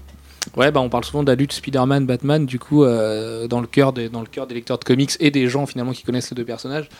Je- C'est vrai que c'est assez dur de les départager, de savoir lequel est le plus populaire. Moi, Ouais. je dirais Spider-Man personnellement. Ah, je sais, je pense que la, la cote de Spider-Man a vachement augmenté ces dernières années, mais le fait est que Batman a quand même utilisé, enfin, le personnage est apparu sur vraiment différents médiums, Oui, Euh, dessins animés, les films, la Ils ont même télé, réussi les jeux vidéo Batman. donc les jeux vidéo euh, qui, qui est vraiment, pas mal quoi donc euh, et puis je parle même pas des produits dérivés après qui, qui ont succédé les, les différents films et différents dessins animés donc je, je sais pas en fait ça serait une bonne question de savoir vraiment qui est le plus populaire euh, Jean-François, toi Euh, qui- moi, je, moi, je boutique. pense que, en, enfin, en tant qu'en tant que libraire, j'ai quand même beaucoup de gens qui, qui débarquent, euh, qui lisent pas de comics et euh, qui me disent, ben, euh, Batman, ça, pourrait m'intéresser. Euh, et ils disent pas ça de Spider-Man a priori. Euh, parce que euh, le- les histoires de Batman ont une aura euh, plus adulte, entre guillemets, euh, que euh, les histoires de Spider-Man. Euh, c'est des thèmes plus sombres la plupart du temps, c'est des histoires plus sombres, euh, donc réputées plus, euh, plus adultes. Et pourtant, en termes d'inaccessibilité, Batman, ça se pose là ces dernières années, puisque si on veut aborder Batman aujourd'hui, il faut limite prendre au début de la prise de pouvoir de Morrison, ce qui remonte quand même à quelques années maintenant, parce qu'en plus, Morrison étale vraiment son, son projet sur Batman sur des années. Là, Batman Inc. vient d'arriver, ça m'étonnerait que Morrison ait prévu ça il y a six mois, je pense que ça fait des années qu'il savait où il voulait en venir avec ça. Même avec la mort de Batman, je pense qu'il l'avait prévu depuis très longtemps.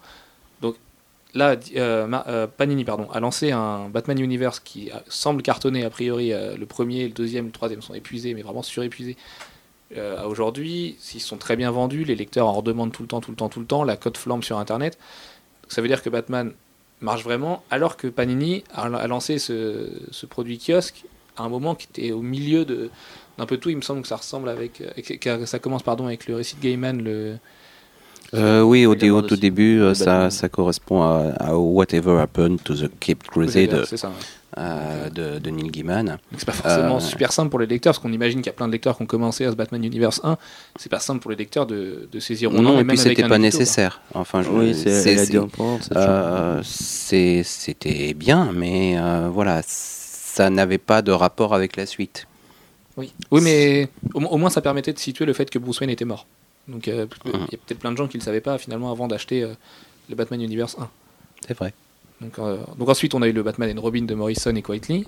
excellent Excellent Batman et Robin. Excellent. Je pense qu'on sera tous d'accord là-dessus, hein, de toute façon. non tout le monde n'est pas d'accord je, je vois une tête qui dit non Alex, non, non, Pourquoi? Qu'est-ce que tu lui reproches? Bah, euh, Pour une fois, Morrison m'a agréablement surpris, mais euh, Quietly, j'y arrive pas. Mais après, c'est un goût personnel. hein, mais... Bah, moi, l'intérêt que j'ai trouvé sur la série, ça donne euh, vraiment un nouveau, un nouveau goût, euh, une nouvelle affiche euh, à l'univers de Batman. Euh, très, je sais pas si on peut appeler ça un peu kick-ass, mais voilà, ça, Ouais, ouais, ça déménage bien, quoi. Voilà, puis en plus, euh, Dick est vraiment, vraiment convaincant dans le costume de Batman. J'ai toujours cette image en tête quand il est sur les escaliers, enfin sur les marches, euh, la tête baissée avec Alfred, le fameux Alfred Encore Alfred une qui fois. arrive derrière lui. Euh, en plus, tu parlais de Quietly, mais Quietly reste que 3 ou 4 numéros, il me semble 3. mais, euh, Mm. après, il fait les couvertures et, et c'est Et Philippe après, Tan qui c'est prend la Philippe suite. Tan qui prend la Ouais, suite. mais et- Tan, euh, Oui, mais euh, au début, on s'en est pas aperçu. Enfin, moi, je m'en suis pas aperçu ouais tout de suite. Oui, Quand mais même, il m'a fallu un ou deux numéros. mainstream que Quietly, quoi. C'est même moins, moins torturé que Quietly, ça, ça va moins Non, chercher dans il y, les a- détails. il y a un problème dans cette série Batman and Robin, c'est qu'elle est quand même hyper grotesque. Elle joue à fond la carte du grotesque. C'est excellent. Ouais, ça, ça- donne vraiment un nouveau, ce que je dis, que, Mais une nouvelle facette Ça de l'univers. presque un souffle des années 60 à Batman et tout en, tout Ouais, en c'est un restant côté- actuel. Enfin, C'est un côté un peu kitsch. Voilà, Ouais, il faut Ouais, le dire. même au C'est- niveau des c'est couleurs, kitsch, quoi. Mais euh, est-ce que ça peut tenir longtemps sur. euh, Je, je pense pas. Je sais pas quel est le, quel est le but de DC avec la, la série, mais, C'est bientôt fini, a priori. mais oui, a voilà, priori, je oui, euh, je crois que c'est Bah, bientôt on sait fini. qu'au départ, puisque Quietly nous l'a révélé à Lille, il devait faire les trois premiers et les trois derniers. Ça veut dire qu'au départ, il devait y en avoir 12, entre 12 et 15, et que, et que c'était prévu pour s'arrêter là. Devant le succès commercial, les gens ont aimé Dick dans le costume de Batman. C'est d'ailleurs pour ça que sûrement qu'aujourd'hui, il, est- il, est- il porte toujours la cape. Euh, les... DC a décidé de continuer avec, euh, avec une autre équipe. Euh, c'est un petit peu moins convaincant quand même depuis que Morrison a laissé, a laissé les rênes, mais toujours est-il que, que voilà, Batman et Robin, c'était une bonne série. Morrison est parti faire autre chose avec Batman Inc. Donc là, on le rappelle, Batman Oui, il Inc. faudrait que ça sorte. Oui, bah oui. Enfin, pff, déjà avec des coups de J.S. Williams, on s'assure un certain retard, on s'assure une beauté euh, absolue, mais un retard, euh, un retard certain. Euh, toujours est-il que Batman Inc. Donc, on rappelle le principe.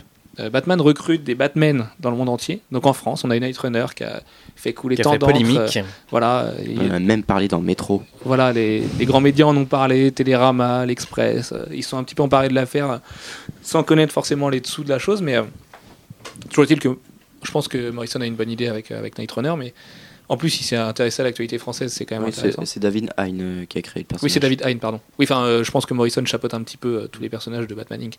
Donc, dans Batman Inc., on l'a vu aller au Japon. A priori, il va faire un tour du monde pour chercher des vigilants un petit peu partout.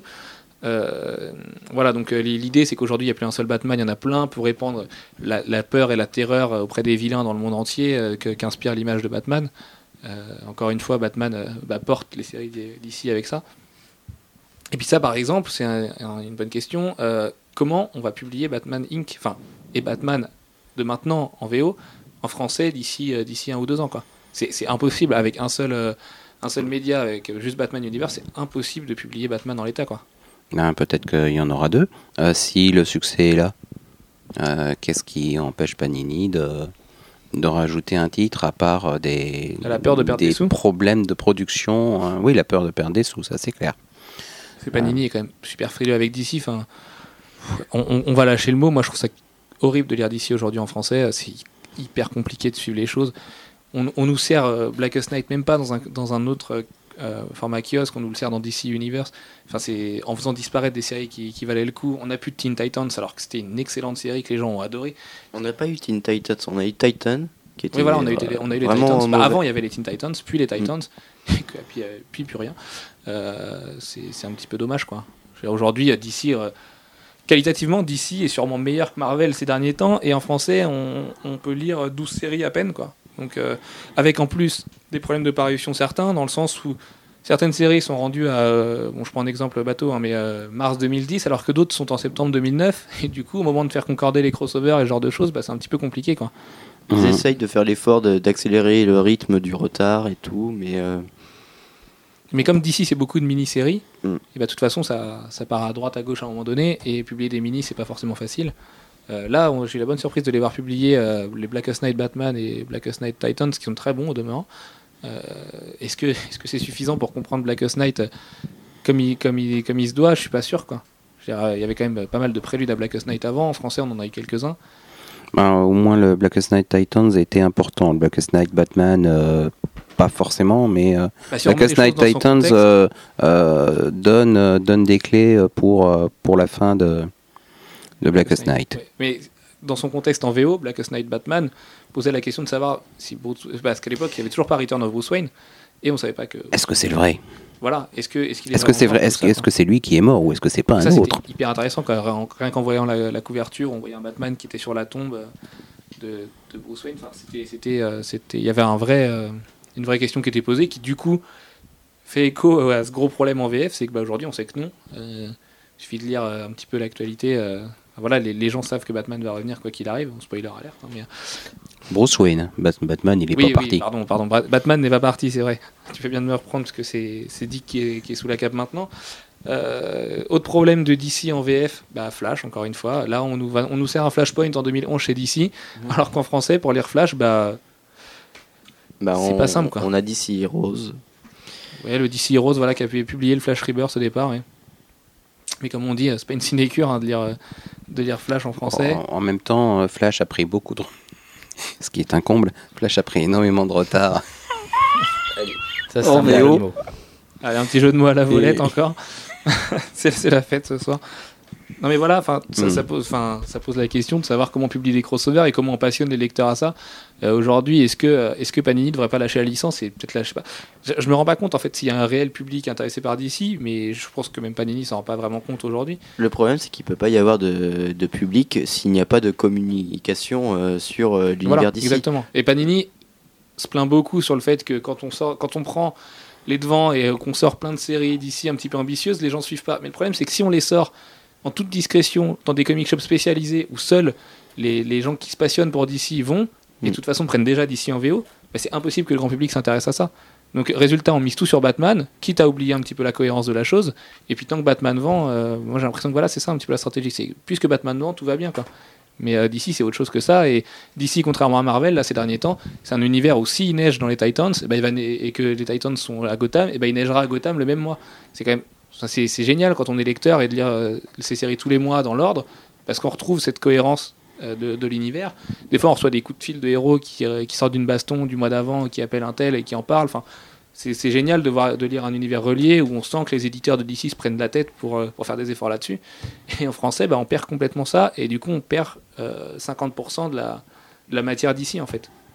Oui, puis mais je pense aussi que Panini, enfin, ils peuvent tenter pardon un, un titre, mais ils vont pas laisser le, le temps au public euh, d'aimer, de, oui, en plus, de lire. ouais. C'est évident que si on lance un titre et deux mois après on l'arrête, euh, bon, bah, c'est évident que ça ça- ça n'a jamais trouvé un public. Quoi. Jean-François, encore une fois, en tant que libraire, est-ce que tu vends beaucoup de DC Universe?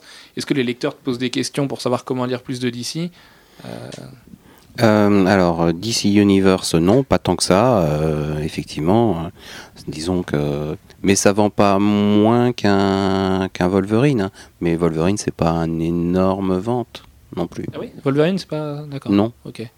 non. euh, bizarrement, en ce moment, euh, en tout cas chez moi, euh, ce qui se vend le mieux, ça serait euh, les Marvel Heroes, Marvel Icons. Ouais, ça, semble, euh, ça semble être la tendance voilà, partout. euh, hein. Panini le dit, euh, euh, les, les Heroes, enfin les Vengeurs vendent mieux que les Mutants. Mm. Et de toute façon, euh, c'est le cas chez Marvel aussi euh, aux États-Unis, donc euh, c'est une ligne. mais ça, c'est le qualitatif après qui parle, hein, j'ai envie de dire. Si les Mutants étaient un petit peu plus intéressants, attention, Second Coming arrive et c'est super bien. Euh, on vendrait peut-être plus de titres X que, que de Vengeurs. Non, et puis Wolverine a un gros défaut, c'est qu'il n'y a que deux épisodes pour 3,90. Euh, C'est pour Deadpool aussi d'ailleurs. Deadpool 1 qui arrive ce mois-ci euh, oui, propose deux épisodes ça pour sera, 3,90. c'est, le format, le format Wolverine, euh, deux épisodes pour 3,90. Euh, c'est- Il y a une grosse attente sur euh, sur Deadpool. En tout cas, il y a, y a beaucoup de gens euh, qui euh, depuis longtemps euh, me demandent Hey, est-ce que vous avez lu Deadpool? Euh, Par contre, euh, je suis pas sûr que à, à ce régime-là, ça suive. On verra. Bah, D'autant que, juste pour revenir sur Deadpool et finir avec Marvel, euh, Deadpool, là, Deadpool 1 en français reprend Deadpool 13 et 14 qui sont juste hilarants, où Deadpool se prend pour un pirate. Enfin, c'est vraiment génial. Pour le coup, c'est du Deadpool, euh, enfin, c'est du 100% Deadpool, quoi. C'est vraiment, euh, c'est complètement barré, c'est drôle, c'est bien écrit, c'est bien dessiné. Et puis tu disais que 3,90, euh, certes, c'est cher pour deux épisodes, mais si on prend, si on compare à la VO, ça ne l'est pas en fait. Ah non, de toute façon, quoi qu'il arrive. Pour le coup, il faut pas blâmer Panini qui, sur ses prix kiosques, est quand même très abordable euh, par rapport à la lecture VO. Et là aussi, on peut revenir à DC. C'est pour ça aussi que des gens peuvent pas se mettre à DC parce que les gens qui lisent déjà Marvel, euh, je prends mon cas, lire DC en plus, mais ça vous fait un trou dans le budget. Enfin, c'est énorme en fait de lire DC en VO en plus de Marvel en VF. C'est quelque chose de vraiment assassin pour le budget. Quoi. Si on veut en plus prendre des éditions un petit peu jolies. Je pense à la Batwoman et Leggy, qui est sortie en Deluxe Edition, qui devait coûter 25 dollars, il me semble, en VO. Bon, euh, Panini le publie avec deux ans de retard, mais ça va sortir là en VF euh, d'ici quelques mois en 100%. Alors, c'est pas un format qui fera honneur euh, à ce chef-d'œuvre qui est Leggy, mais toujours est-il que ça va peut-être être plus abordable. Mais ils feront un trade, hein. En, en Ouais, VO. oui, ou si- sinon il y, a- Et- sinon, il y a des trades, ouais. C'est vrai qu'il y a des trades, pardon. Et donc voilà, donc l'autre problème de Panini, c'est ce genre de chef-d'œuvre, les, les mini-séries ponctuelles qui sont des acclamées par la critique et ou des succès commerciaux. Euh, je pense à New Krypton qui a vachement bien marché sans être euh, qualitativement incroyable. Euh, Alex, tu peux en parler peut-être? Bah, le problème de, Superman en français, c'est que il, il, n'a jamais aussi bien marché que depuis qu'il est passé en librairie. Et alors que c'est vraiment pas, c'est vraiment pas ce qui se fait de mieux sur le personnage, loin de là. C'est, en plus c'est long, hein, il me semble euh, tout, tout le. New Krypton, c'est long, ouais. mais il y a le deuxième Monster qui va sortir là tout Hum, bientôt. New Krypton, c'est long et c'est d'autant plus long qu'il y a tout un tas de séries euh, en, euh, en parallèle euh, qui ont plus ou moins de rapport avec New Krypton. Il y a des séries qui Euh, découlent comme War of the Superman par exemple. Voilà. Euh, qui, qui, qui vont sortir de, de ça. Euh, il- la partie centrale de l'histoire euh, est intéressante. Les, les parallèles ne le sont pas forcément. Et euh, le, le format euh, Big Book euh, de Panini, ben, on nous colle à la fois les, les éléments centraux vraiment intéressants et puis bah, toutes les annexes qui le sont beaucoup moins. Il faut bien remplir, c'est un peu le problème. Quand on vend du Big Book, il faut qu'il y ait 12 10 ou 12 numéros dedans, donc de toute façon, il faut aussi qu'il y ait des matériaux un petit peu moins passionnants. Quoi. Également, oui, si, là on est en mars, mais on rappelle quand même que février c'était un très beau mois en VF pour Superman, puisqu'on a eu All-Star Superman en Deluxe de Grant Morrison et Frank Whiteley, euh, chef-d'œuvre s'il en est. On sait pareil, les gens qui aiment pas Frank Whiteley auront vachement de mal avec sa, vision de Superman, qui certains qualifient de bouffi, ou euh, moi c'est vrai que je le vois pas comme ça, mais encore une fois, Whiteley c'est quelqu'un qui divise, encore plus que Morrison. Mais euh, All-Star Superman mérite, enfin penchez-vous dessus. Vous verrez de toute façon au bout de, en, en le feuilletant, en feuilletant 5-6 pages si ça vous plaira ou pas. Sinon, vous avez la version très mainstream mais très réussie Superman Origine secrète. Alors là, par contre, qui sort en deux fois en français. Euh, il me semble Ça, que c'est deux, deux fois honte. 4 chapitres pour 12 euros. C'est vrai que 4 chapitres pour 12 euros, quand on nous propose 4 chapitres pour 5 euros euh, en kiosque, ça fait un petit peu mal. Surtout que euh, dans ce format librairie, ils peuvent mettre 6 numéros sans aucun problème. Oui, mais dans ce cas-là, on le vend 17 euros. Comme c'est le cas pour American Vampire qui est sorti à 17 euros avec 5 chapitres euh, il n'y a pas longtemps. Alors que The Boys, il, y en a, il peut y avoir 5 numéros pour 10 euros. Bref, c'est la politique de prix de Panini. On va pas, on va pas les lyncher non plus. Euh, donc toujours est-il que voilà, vous avez Superman Origin Secrète qui vaut vraiment le coup. C'est le dessin de Gary Frank est très mainstream, ça passe très bien auprès de tout le monde a priori. Euh, L'histoire est très bien racontée. C'est les, les- la relecture, euh, l'énième relecture des, des origines de Superman après Birthright et l'homme d'acier de John Byrne. Donc c'est pas non plus n'importe qui qui est passé dessus. Jean-François? Oui, non, mais enfin, je, je, je le compare pas. C'est euh, Non, c'est incomparable, ouais, mais bon, DC le présente aujourd'hui comme la nouvelle, euh, la nouvelle version officielle des origines de Superman, quoi. Comme ils avaient présenté l'homme d'acier et comme ils avaient présenté Birthright euh, de Lenny Liu à l'époque. Mm. Donc Voilà, Oui. donc euh, en, di- en- en février, il y avait vraiment de quoi se mettre du Superman sous la dent, et si vous voulez soutenir DC en VF, allez-y. Euh, achetez, euh, achetez Achetez tout. Ouais, achetez, achetez tout, ouais. Bah oui, mais le problème, c'est quand on achète tout et qu'on voit que les résultats suivent pas derrière, bah, ça décourage et on n'achète plus et on achète de la VO. Donc, à- à- à Mais moins de- acheter de la VO aussi. Mais voilà, et oui, mais il y a des gens que il faut pouvoir accéder à la VO. Euh, La Voilà. VO, elle est En plus. accessible sur Paris, elle est accessible dans certaines euh, grandes villes, euh, pas toutes. Euh, Même au niveau de la langue, euh, tout simplement. Et puis au niveau de la langue, oui, euh, c'est pas parce que c'est accessible que euh, euh, un certain nombre de personnes vont, vont passer à la VO. D'abord pour des raisons économiques aussi, euh, parce que la VO euh, individuellement ça coûte plus cher que, que la VF. En Ça tout coûte cas, vite très cher la VO. ça coûte vite très cher. C'est surtout qu'il y a beaucoup plus de tentations. C'est-à-dire, euh, nous, les 350 titres par mois, on les a pas en, en VF. Euh, on Et voilà. est à, au maximum euh, du maximum, on arrive peut-être à 70. Et encore, euh, je crois que je suis très, très large. Euh, Il y a aussi un écrémage qualitatif qui se fait. Enfin, il y a quand même beaucoup de séries qui passent dans l'entonnoir de la nullité et qui du coup ressortent même pas en français. et- quoi. Et mais il y en a, il y en a beaucoup qui sont excellentes et qui sortent jamais. Par contre, voilà, c'est aussi le problème. Euh, Surtout chez DC. Voilà. Donc euh, Et- on pense à Bad Girl, on pense à Power Girl, qui sont des bonnes séries par exemple. On risque pas de les voir avant un moment quoi. Ouais, puis là on parle d'ici Marvel, mais on parle pas d'indépendants où là c'est plutôt assez catastrophique. quoi. Ouais, ça dépend. Bah, il y a quand même des un choses beau qui travail sortent sur Image. Ouais, mais il y a chez, tellement euh, de séries en indépendant. Où... Mm. Moi je trouve que vraiment c'est dans il y, a ces... peu, il y a peu de sorties Delcourt. C'est hein, dans ces de maisons-là où on trouve vraiment maintenant les, les bonnes petites pépites et bon voilà. Ah oui, c'est sûr que les Oswald par exemple, ce genre de choses, euh, bah, on...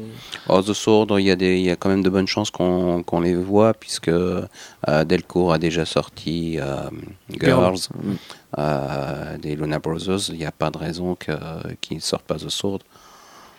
On verra. pas de raison, je sais pas, parce que Girl c'est pas très bien vendu non plus. Girls, c'est pas très bien vendu, malgré son argument commercial initial. C'est dommage. Mais bon, euh, c'est vrai qu'il y a beaucoup de séries comme Unlit qui sortent, qui sortent en VO, qui ne verront jamais le jour en français. Euh, en même temps, euh, là on parle, voilà, on parle de Marvel et DC, donc de mainstream, de super-héroïque. Les gens qui veulent lire autre chose, ça vous se tournez de toute façon. Et puis je pense que Delcourt propose quand même un catalogue super ambitieux à ce niveau-là. La ligne Dark Knight, par exemple, récemment, qui sort des titres comme The Chill, le, Frisson, ou le, titre de d'Azzarello, qui est très bon aussi. Ils prennent des risques là-dessus, et les lecteurs qui veulent lire autre chose savent que chez Delcourt, il y a aussi autre chose. Et même chez Panini, finalement, en sortant des titres comme Unwritten et compagnie, euh, il y, a, il y a de quoi faire. Oui, et puis euh, ça, ça fait d'ailleurs partie des particularités de, de Panini, c'est qu'ils sortent quand même beaucoup de, de Vertigo euh, chez DC. Ils sortent. euh, Preacher, notamment. Oui, Preacher, Sandman, bon ça c'est pour les anciennes séries, les, les, les summums euh, du passé. Euh, mais euh, actuellement, effectivement, Unwritten, American Vampire, tous- les mois on a 3, 4 titres Vertigo. C'est proportionnellement, ils sortent beaucoup plus de, de Vertigo que de mainstream. Oui, et le problème, c'est que Vertigo chez Panini, c'est vite 25 euros. Et comme tu dis, quand on en a 4, ça fait déjà 100 euros. Et que si on veut lire du Marvel, on est, on est déjà à 200 euros. Et DC passe euh, bah, un petit peu à la trappe. Quoi. Et ça explique un peu le pourquoi du comment. Il faudrait vraiment que DC soit beaucoup plus marketé, beaucoup plus mis en avant. Mais c'est un risque financier de la part de Panini. Ils nous ont pas habitués à ça, de toute façon. Donc, à mon avis, le triste constat qu'on peut, qu'on peut tirer de ce podcast, c'est que pour DC en français, bah, la cause, elle est perdue d'avance. Quoi. Pa- Panini a beau, a beau essayer. euh, Ouais, mais je, je pense que ça va quand même euh, mieux et que ça va peut-être évoluer euh, au Sur la partie, euh, sur la partie être, euh, Vertigo, en non, tout mais cas, c'est clair. Il, ça, il ça va prendre, euh, ça fond. prendre du temps, clairement. Mm. Mais euh, compare quand même à il y a quelques années, c'est quand même beaucoup mieux. Et je, je trouve quand même que DC a plus la cote euh, maintenant qu'il y a euh, il y a 10 ans. Quoi. Oui, mais grâce, grâce aux grandes figures, et le problème de Brightest Day, c'est qu'on va devoir imposer dans DC Universe le kiosque une série euh, avec des héros que les Français ne connaissent pour la plupart pas du tout, euh, à part peut-être Aquaman quand même, Aquaman euh, qui est quand même Ouais, assez hein. connu. Dans Brightest Day, ils vont présenter le nouveau Aqualad, ils vont même pas être au courant qu'il y en avait un ancien. Donc. Par Non, exemple. mais Euh, si, si, c'était dans Teen Titans euh, dans les années 80-90. Et euh, c'est quelque chose qui a été bien publié par Rudy, ça. Euh, Oui, mais pense aux lecteurs qui lisent du Panini euh, ou du DC. Ah, aujourd'hui, Ouais, oui, bien en- sûr, en, oui. En même temps, De- après, on peut pas non plus refaire toute l'histoire. hein. C'est même pareil pour les, les lecteurs de Marvel en France. Il y a des choses euh, qui qui ne vont pas pouvoir comprendre ou du moins qu'ils ne savent pas. Et voilà, il y, a- il y a des choses qui restent encore dans, dans le flou et puis bah, ça le restera. Sauf si euh, ils s'attaquent à la VO ou, ou bien que des intégrales, peut-être que ça va com- combler beaucoup de trous, mais voilà. Alors, Enfin, des intégrales, la faudrait déjà qu'ils en publient. Tout le monde ne peut pas mettre 300 euros tous les mois dans des comics. et- Malheureusement, quoi. Euh, on vous le souhaite, hein, si vous pouvez mettre 300 euros tous les mois dans les comics, allez-y, n'hésitez pas. Euh, on va finir donc euh, ce long podcast qui me semble que ça fait déjà un petit peu plus d'une heure qu'on enregistre euh, avec la question bête de la semaine. Pour ou contre une ligne Ultimate DC donc depuis tout à l'heure je, vous parlais de Superman Earth Ouais. One. Donc c'est vrai que DC a essayé plusieurs fois d'imposer d'imposer faut le dire vite mais une ligne Ultimate presque copier-coller à ce que fait Marvel à ce qu'a fait Marvel dans les années 2000 euh, on a eu All Star qui était promis avant un futur brillant puisqu'on a eu donc le All Star Superman avec Morrison et Quietly, le All Star Batman avec Frank Miller et Jim Lee, qui qualitativement a vraiment divisé malgré les deux sommités qui sont à la tête du titre. Euh, on nous promettait des All Star Green Lantern, des All Star Flash, des All Star Wonder Woman, on les a jamais eu. D'ici ça aurait déjà été bien de finir euh, les All-Star euh, Oui, Batman. Batman. Les All Star Batman, oui, mais dont on n'aura vraiment jamais la fin a priori. De toute façon, Frank Miller veut pas l'écrire, hein, il l'a dit, donc euh, Oui, bon. comme ça c'est fait. Il veut pas grand chose de toute façon. Il veut, il veut peu de choses, ouais, Frank Miller. À part faire la guerre à l'Afghanistan, peut-être. Voilà, la et puis, mais de toute façon, il, Non mais parce que la blague tout à l'heure que j'avais fait comme quoi il pense que les super-héros existent, c'est qu'il avait dit que dans tous les cas, Superman irait sauver les soldats américains en Irak. J'espère pour eux qu'ils ne l'attendent pas tout de même. Merci, triste Franck. d'être gaga à cet âge-là quand même. Ouais, ouais. Et ouais, ouais. Enfin, ça, ça enlève rien aux qualités du bonhomme qui a fait des, des plus grands chefs-d'œuvre de l'histoire du comics. Pas en plus. tant que réalisateur hein, tout de même, parce que Non. Spirit c'était pas terrible. C'est encore autre loin chose. d'être mauvais. Il paraît C'était d'ailleurs loin qu'il va mauvais. réaliser Exercès, le, Ah les oui, préquels des 300 lui-même, et que Zack Snyder serait pas dessus du coup. ça fait mal aux yeux en tout cas. Bref, donc euh, pour ou contre une ligne Ultimate DC, donc euh, je reviens là-dessus. Donc Superman Earth One. Donc Earth One, derrière le Superman qui vient de sortir, DC le comme quelque chose qui pourrait également toucher Batman. Donc Jim Lee a dit, déclaré que de toute façon il s'occupait de ça. Encore une fois, on nous ressort le coup, il va y avoir du Green Lantern Earth One, du Flash Earth One, tout ça. On ne sait pas encore si tous ces héros vont évoluer dans un univers euh, ensemble, si Superman Earth One va croiser Batman Earth One, qui croisera Green Lantern Earth One, etc. Toujours est-il que, Superman Earth One, c'est quand même quelque chose, euh, bah, c'est un vrai succès, c'est sorti directement en hardcover cette année, c'est par Straczynski et Shane Davis. Euh, enfin, qualitativement, moi je trouve ça plutôt bon. Alex, toute façon, nous en reparlera, mais euh, il paraît que ça s'est très très très bien vendu, Jean-François. Ça s'est immensément bien vendu, en tout cas aux États-Unis, un premier des ventes, euh, euh, premier des ventes sur l'année euh, en, en deux semaines. Donc c'est ouais, c'est quand même euh, c'est quand même assez incroyable pour un titre qui qui voilà qui est pas, qui est pas sorti je- tôt dans toute l'année. catégorie, hein, pas, pas uniquement, euh, pas uniquement dans le domaine du comics. Oui, donc c'est assez incroyable quand même comme succès, surtout pour un titre sorti directement en hardcover. Les années 80. Et qu'on n'attendait pas.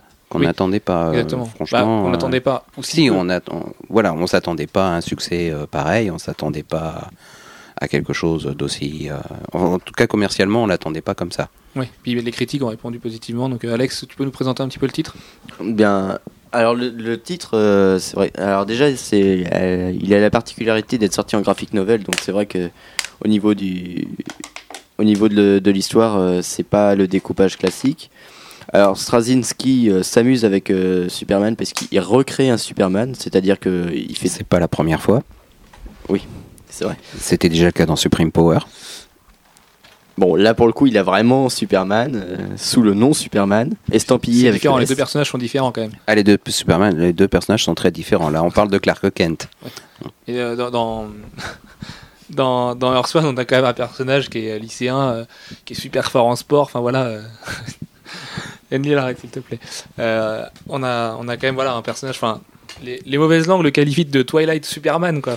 Je ne suis pas d'accord parce que ce n'est absolument pas mièvre. À aucun moment c'est mièvre. C'est pas, euh, pas le, euh, bah, le Ultimate Spider-Man qu'on trouve actuellement avec ses multiples histoires d'amourettes reloues. Non, non, c'est vraiment un. C'est pas hyper badass non plus. euh. C'est pas du tout badass. C'est vraiment le, personnage qui, euh, qui arrive euh, au tout de il sort de la- de l'adolescence, il rentre dans dans l'ère adulte. C'est plus un comics sur sur que faire de son avenir en fait. Et c'est il, a- il aborde les, les problèmes de Clark Kent plus que de Superman en fait de façon très très très subtile. Et euh, le dessin de, de Shane Davis est euh, absolument magnifique. Peut-être pas le, le design du, du méchant qui est vraiment trop manga, mais euh, sinon euh, on en prend plein la vue. Voilà. Vous voyez bien que d'ici peut aborder des sujets un peu plus euh, Un peu plus humains. terre à terre. Oui, mais voilà, il faut, de il faut façon le faire en créant un nouvel univers. Et donc, est-ce que tu penses, toi, Enlil, que c'est viable de créer cet univers plus proche euh, des, jeunes et euh, qui, qui inciterait les, jeunes lecteurs à se mettre euh, à lire du DC Ouais, oui, peut-être, mais enfin, je sais pas non plus si ça a un grand intérêt, quoi. Déjà à la base, je, suis pas très friand hein, des, titres Ultimate, euh, malgré que faut les saluer, hein, parce que ça fait quand même beaucoup de bien, je trouve, quand même au monde du comics, qui pas qui descendait, mais je pense que ça l'a, ça l'a bien boosté. En plus des films et tout, Marvel s'en est, s'en est bien servi. Mais euh, je suis pas friand du titre euh, ni du concept, donc je sais pas si ça serait une bonne idée nécessairement. Puis c'est pas le premier, euh, la première tentative de- dans ce sens-là, même même cette année. Euh, je veux dire, euh, on a en parallèle First Wave, qui est aussi un autre univers d'ici, avec cette fois-ci avec cette fois-ci The Spirit, euh, Doc Savage. euh, Doc Savage, euh, etc., qui est un Batman, qui est un autre univers intégré, qui fonctionne, euh, qui fait pas des ventes monstrueuses. Euh, mais voilà, c'est quelque chose que, d'ici, euh, et c'est un succès critique par contre, oui. Et euh, c'est un ensemble intéressant qu'on a de très peu de chances de voir en France. Euh, Mais bon, Et là, C'est pour le comme coup, ça. je pense que First Ah Wave oui, non, je crois que First Wave, c'est mort. Faut se faire une raison, ouais. Euh, mais c'est dommage. C'est dommage parce que c'est intéressant. Et euh, le, c'est quelque chose qu'on voit régulièrement chez DC. Je suis pas sûr que ce soit euh, vraiment une intention de leur part d'avoir un univers euh, équivalent à l'univers Ultimate. Et puis, l'univers Ultimate, ils l'ont déjà fait. Euh, Crisis, c'était ça. On, on reboot tout. Alors la, la grande différence, c'est que ils sont repartis à zéro, ils ont effacé tout le reste. Alors que Marvel est resté avec son univers Ultimate d'un côté et l'univers Marvel normal. Ce qui permet de complètement s'éclater dans l'univers Ultimate et de faire parfois n'importe quoi, mais souvent de re- vraiment de redéfinir des personnages. Thor de l'univers Ultimate a rien à voir avec le Thor classique, que Mhm. ce que DC pouvait pas se permettre même après Crisis. Mhm. Donc, euh, Oui. Je suis pas un grand expert de l'univers Ultimate. Euh, J'ai boudé au début parce que ils avaient Marvel avait déjà fait tellement de fois le coup de on a un nouvel univers euh, que cette fois-ci j'ai pas suivi. C'est vrai que mais pour le coup, Et bah, pour une fois ça a marché. Ah ouais, C'était bien. C'est prêt de s'éteindre, mais c'est vrai que l'univers Ultimate a quand même euh, de, belles, euh, de belles choses à, à raconter. Quoi. Je pense, au départ, les Brian Bendis et Mark Millar, quand, on- quand ils ont lancé l'univers Ultimate, étaient, sans être des illustres inconnus, ils n'étaient pas des auteurs de la renommée qu'ils ont aujourd'hui. Et ça, résultat, l'univers Ultimate les a propulsés. Et il y a des vrais chefs-d'œuvre dans l'univers Ultimate. Je pense à The Ultimate de Mark Millar. Euh, Bendis a fait quand même d'Ultimate Spider-Man un truc super cohérent avec Mark Bagley. Même si aujourd'hui on s'est un petit peu perdu, comme tu dis, Alfro, dans des amourettes un petit peu mièvres et un petit peu, un petit peu longues, quoi. Mais euh, il y a encore des choses à dire. Je pense que Ultimate Spider-Man a encore des choses à dire même aujourd'hui. Je pense à Ultimate Enemy, par exemple, qui part vraiment du bon pied. Euh, voilà, toujours est-il que l'univers Ultimate a, fait de belles choses et, que pour l'univers Ultimate de DC, moi je suis pas persuadé de toute façon que les héros un petit peu euh, piédé- piédestallés, avant-on un mot, un néologisme, euh, c'est impossible pour moi que DC lance un vrai univers Ultimate et de retrouver un Batman au lycée. Quoique la série télé euh, qui n'a jamais vu le jour euh, a failli nous présenter Ah oui, un Batman vrai, au lycée. ouais. Euh, non mais je, je pense pas que ce soit quelque chose de viable. C'était Bad Boy. Ouais, c'était ouais, ouais, c'était- Gotham High School. Gotha- Gotham High School, voilà le nom, le nom de cette série télé. Mais alors, Oui, non mais le personnage. oh, oh- oh mon dieu, quoi. Enfin, heureusement que ça n'a pas, que ça a pas vu le jour pour le coup, mais ça aurait été très très compliqué de nous présenter euh, des héros adolescents. Donc euh, on attend de voir Batman Earth One et puis, euh, et puis on fera un podcast, tiens d'ailleurs, sur l'univers Ultimate de DC euh, à ce moment-là. Voilà, voilà, c'est tout pour aujourd'hui. Euh, on vous dit à la semaine prochaine. On vous souhaite de passer une bonne semaine et voilà, c'est tout, c'est tout. Ciao, ciao. Ciao, ciao. Salut.